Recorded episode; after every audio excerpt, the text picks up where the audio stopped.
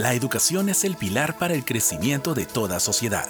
Al mismo tiempo, la tecnología nos permite estar más conectados. Por eso, la educación utiliza estas herramientas para llegar a todos, de una manera asertiva, amena y eficaz. Así surge Contacto Digital, un momento donde ponemos pausa y te informamos sobre el potencial y la actualidad de la educación virtual.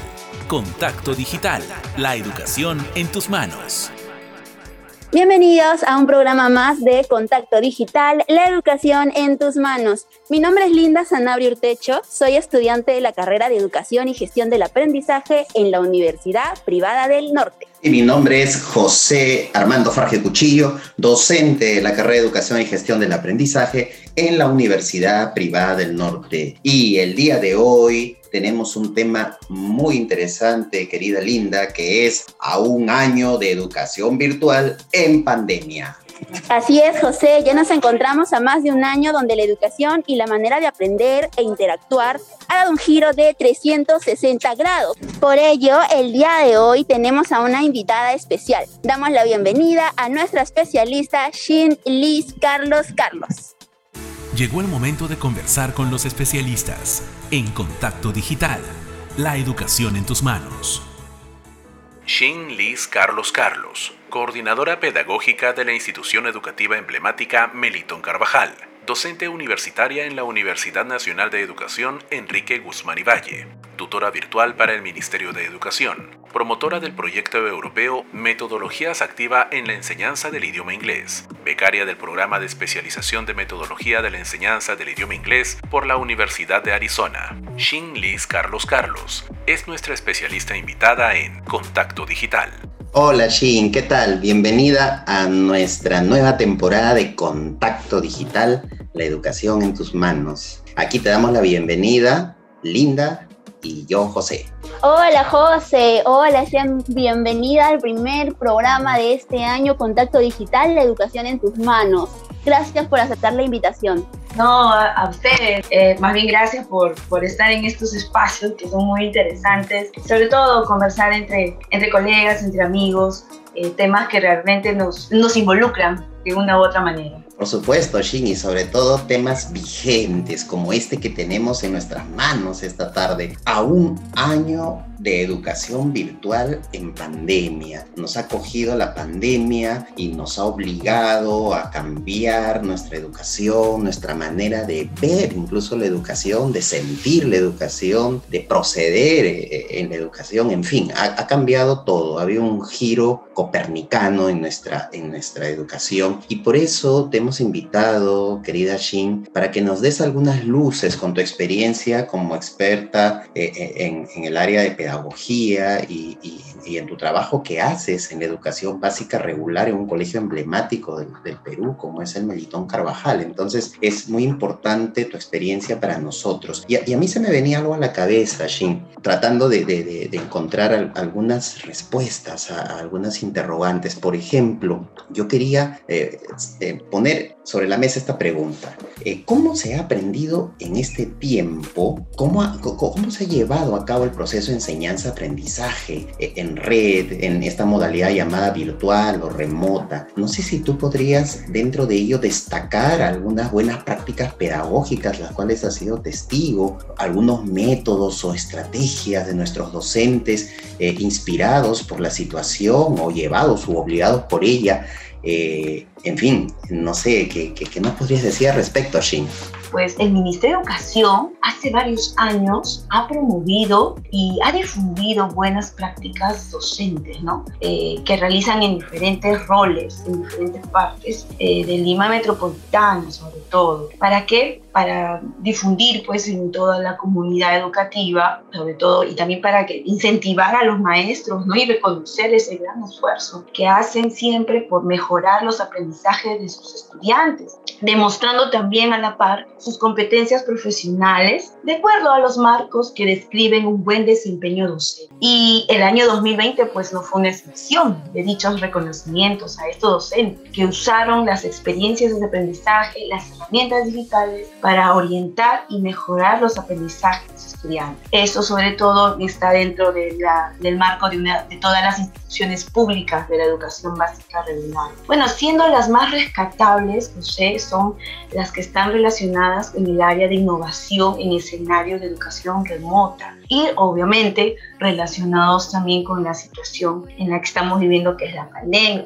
Y, todo virtual, ¿no, Shin? O sea, eh, antes cuando se hacían proyectos incluso interdisciplinarios, interáreas, eh, eh, parecía indispensable la presencia de los grupos de trabajo y de los docentes que monitorean por acá y por allá, pero lo sorprendente es que ahora todo esto se hace a la distancia, utilizando las plataformas virtuales y otros medios de comunicación, y no me deja de sorprender y no me deja de sorprender cómo incluso bajo estos medios tecnológicos se pueden realizar trabajos colaborativos, cooperativos. Definitivamente, pues las redes sociales, como muy bien lo señalas, las plataformas educativas gratuitas, pues son los espacios que ahora lo usamos y los aprovechamos al máximo, ¿no? Y es pues ahí donde hemos nosotros los docentes incursionado en desarrollar no solo nuestras áreas que nos corresponden, ¿no? el área de matemática, comunicación, no, no, sino también a la par, eso es lo que es más enriquecedor. Las competencias digitales, tan imprescindibles en esta situación. Eh, nos hemos lanzado a participar en capacitaciones, eh, también en comunidades profesionales de aprendizaje, en donde por cada área nos unimos en cierto momento, en, cierto, en un horario establecido ¿no? dentro de la institución educativa para poder seguir compartiendo esas muy buenas prácticas o esas buenas estrategias que hemos podido aplicar con los jóvenes y es más, también compartir las que no para ver cómo podemos potenciar, porque también tenemos que ser, adaptar, ser adaptables a las necesidades y a las características del grupo de estudiantes que tenemos. Sí, de verdad, como, te, como ves, este, José, aquí estamos pues tratando de, eh, por todos lados, tener esa, esa comunicación, ese acompañamiento tan importante que tiene que recibir el estudiante en este Excelente. Usted mencionaba estrategias, que los profesores están innovando y el Estado, por ejemplo, con el programa Aprendo en Casa, ¿usted cree que ha tenido resultados positivos? Bueno, Linda, como tú comprenderás, todo cambio necesita un tiempo de proceso. Y cuando hablamos de educación, bueno, el tiempo pues es todavía aún mayor. Eh, si bien es cierto al principio, eh, por más capacitaciones o webinars que se promocionaron para, para ayudarnos a nosotros los docentes a usar esta estrategia con los estudiantes, todavía los docentes no estábamos todavía muy seguros cómo iba a, a culminar o cómo iba a llevarse a cabo este proceso de enseñar desde casa, pero como buenos residentes que somos los maestros y dando pues ese buen ejemplo de autodidactas, no nos quedamos solo con la estrategia Aprende en casa, sino que muchos, por no decir la mayoría de colegas, docentes, volvieron a ser estudiantes e invadimos todos los sitios de internet, los blogs, la página web, los tutoriales. ¿Para qué? Para hacer suyas, nuestras, algunos recursos. La estrategia del ministerio, este, estimada Linda, es muy buena si el docente la entiende y la adapta para el desarrollo del aprendizaje y sobre todo la Exacto. contextualiza. la palabra clave, adaptación. Eso yo creo que es fundamental en un docente. Sí, definitivamente, Linda. Cuando uno la adapta y la contextualiza teniendo en cuenta estas características y necesidades de los estudiantes, pues en realidad eh, esta estrategia funciona. Qué interesante, Shin. Mira, eh, a mí me hace pensar esto en que aprendo en casa es, eh, y hay que verlo así como un apoyo, pero siempre lo fundamental va a ser la iniciativa del docente, la creatividad del docente, lo que el docente siempre hizo, eh, su aporte en el aula, en este caso en la virtualidad, el contacto con el estudiante y todo lo que le puede ofrecer como estrategias. Ahora, a ello se suma algo, eh, Shin. Eh, muchos ha estado hablando de que a pesar de todas las estrategias y todas las intenciones, y todo el el estudiante no ha podido desarrollar como es debido sus competencias, sus habilidades eh, y que hemos retrocedido en educación en este año de pandemia. ¿Cuál es, ¿Cuál es tu opinión al respecto? No solo nos enfrentamos con las diferentes situaciones de conectividad que tiene el propio estudiante o incluso el tipo de dispositivo que él tiene para poder lograr en ellos algunas actividades que ayuden a favorecer a este logro de competencia, sino también estimado José, el estado socioemocional del estudiante juega un rol muy importante en la motivación y en la construcción de la autonomía del estudiante. Mira, te comento que a diferencia del año 2020, este año sus emociones y estados eh, de ánimo de ellos han sido un poco más, se han agudizado un poco más. De mi propia perspectiva, yo creo que si nos esforzamos en equilibrar esas emociones y canalizarlas en desafíos, planteándoles situaciones significativas y guiarlos en diferentes acciones en donde ellos puedan dar alternativas de solución, podríamos desarrollar de una manera eh, concisa y clara las competencias de la educación básica regular. Shin, la evaluación, y lo sabemos nosotros los docentes, es una herramienta fundamental dentro del proceso de enseñanza-aprendizaje. Yo quisiera saber que nos digas, nos informes si existen lineamientos claros en relación a la evaluación del estudiante. ¿Cuáles son estos lineamientos y si hubieron problemas cuando vino la pandemia y la modalidad remota, virtual, eh, para llevar a cabo la evaluación como, como se solía hacer antes, ¿no? Este cambio, ¿cómo, cómo fue la evaluación? ¿Qué, ¿Qué, experiencia nos puedes relatar en relación a la evaluación al, al estudiante?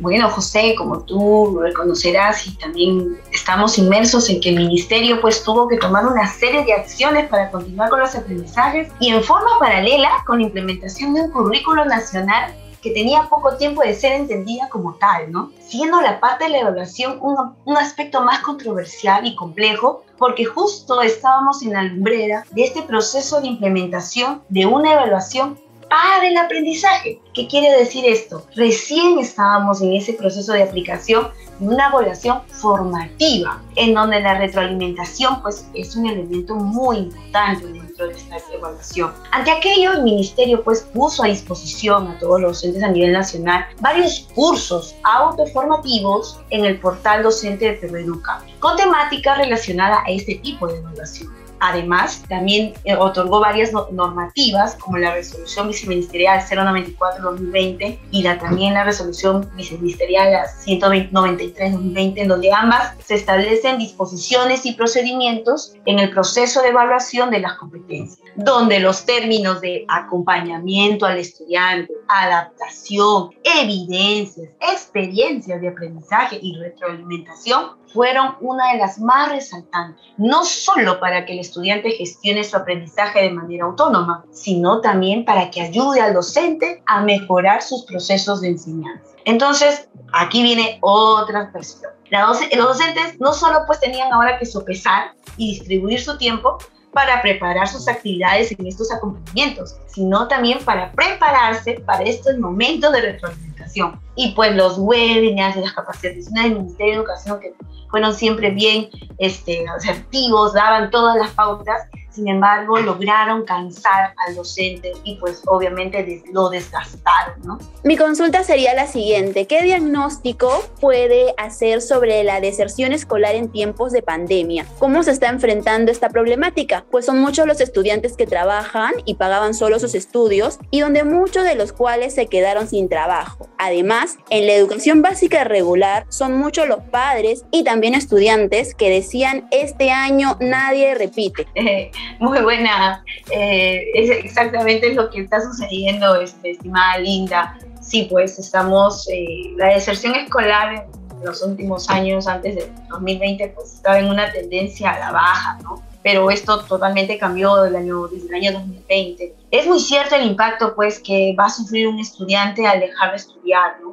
que ya no va a poder lograr todas sus habilidades para desenvolverse de una manera eficiente como adulto y por ende percibir mejores posibilidades de ingresos salariales. Por ello, como tú lo acabas de muy bien señalar, Linda, pues hay muchos factores, ¿no? Pero la necesidad de trabajar en actualidad es eh, como que está sopesando en, estos hogares en donde la deserción se está tratando de, de ganar a esta necesidad de también de lograr sus aprendizajes, sus competencias. Ahora, por ejemplo, eh, los, ambos, los menores de edad, los estudiantes, tienen altas probabilidades de abandonar sus estudios. ¿Por qué? Porque no se sentirán acompañados, no se sentirán seguros de lo que ellos van a lograr con esta educación que, que tú, como bien lo señalas, se ha escuchado de que se tiene esa predisposición de, de que el alumno lo básicamente que desarrolle va a ser lo mínimo para que pueda ser promovido al otro año, justamente para regular y para orientar mejor al estudiante, que no esa es la percepción. Simplemente este año 2021 se comenzó haciendo una evaluación. Esta evaluación daba no solamente la condición del aprendizaje, sino el logro de, del aprendizaje, de las competencias de los estudiantes y por ende pues también nos ayudaba a tener una, mira, una mirada de una actitud frente al área, al, aprendizaje en sí. Entonces, esta esta, primera parte, esta, esta evaluación diagnóstica que nosotros le llamamos, eh, ayuda, nos ayudó mucho incluso a, entender a, los estudiantes que no se llegaron a contar, o sea, no tuvimos ningún, ningún eh, ente, no, no, tuvimos ninguna información por, por X circunstancias, ¿ah? por, por X circunstancias. Por ello, ahora, en estos momentos, Linda, en estos instantes, es de vital importancia fortalecer los acompañamientos y realizar los seguimientos correspondientes para que se puedan sentir los chicos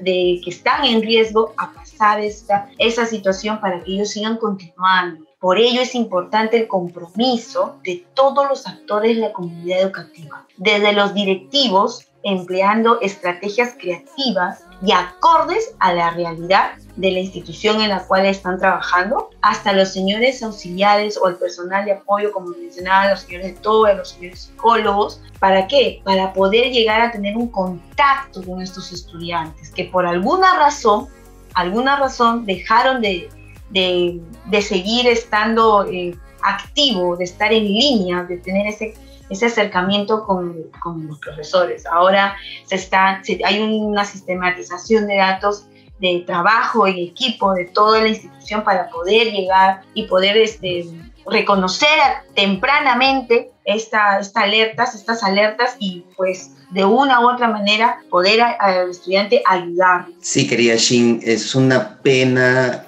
tener para nosotros que decirte adiós, para dar fin a esta conversación tan fluida y sobre todo que con tu con tu contacto directo con la educación en estos momentos, en tu cargo directivo, nos, puedes, nos has alcanzado, nos has actualizado, nos has dado eh, la realidad, que es lo que, lo que queremos transmitir a, todos nuestros, nuestros que nos escuchan. Definitivamente ha sido un placer el día de hoy conversar con usted la realidad de muchos estudiantes, muchos profesores, muchos padres de familia o apoderados, que nos hemos tenido todos que adaptar a esta nueva educación virtual, a esta educación a distancia, diferente manera de interactuar y sobre todo tenemos que adaptarnos. Es la realidad que todo el mundo está atravesando en el momento y muchas gracias. Estas situaciones nos dan esa oportunidad de poder mirar más allá del horizonte y sobre todo pues teniendo en cuenta que la educación es la llave del éxito. Muchísimas gracias Linda, muchísimas gracias José por, por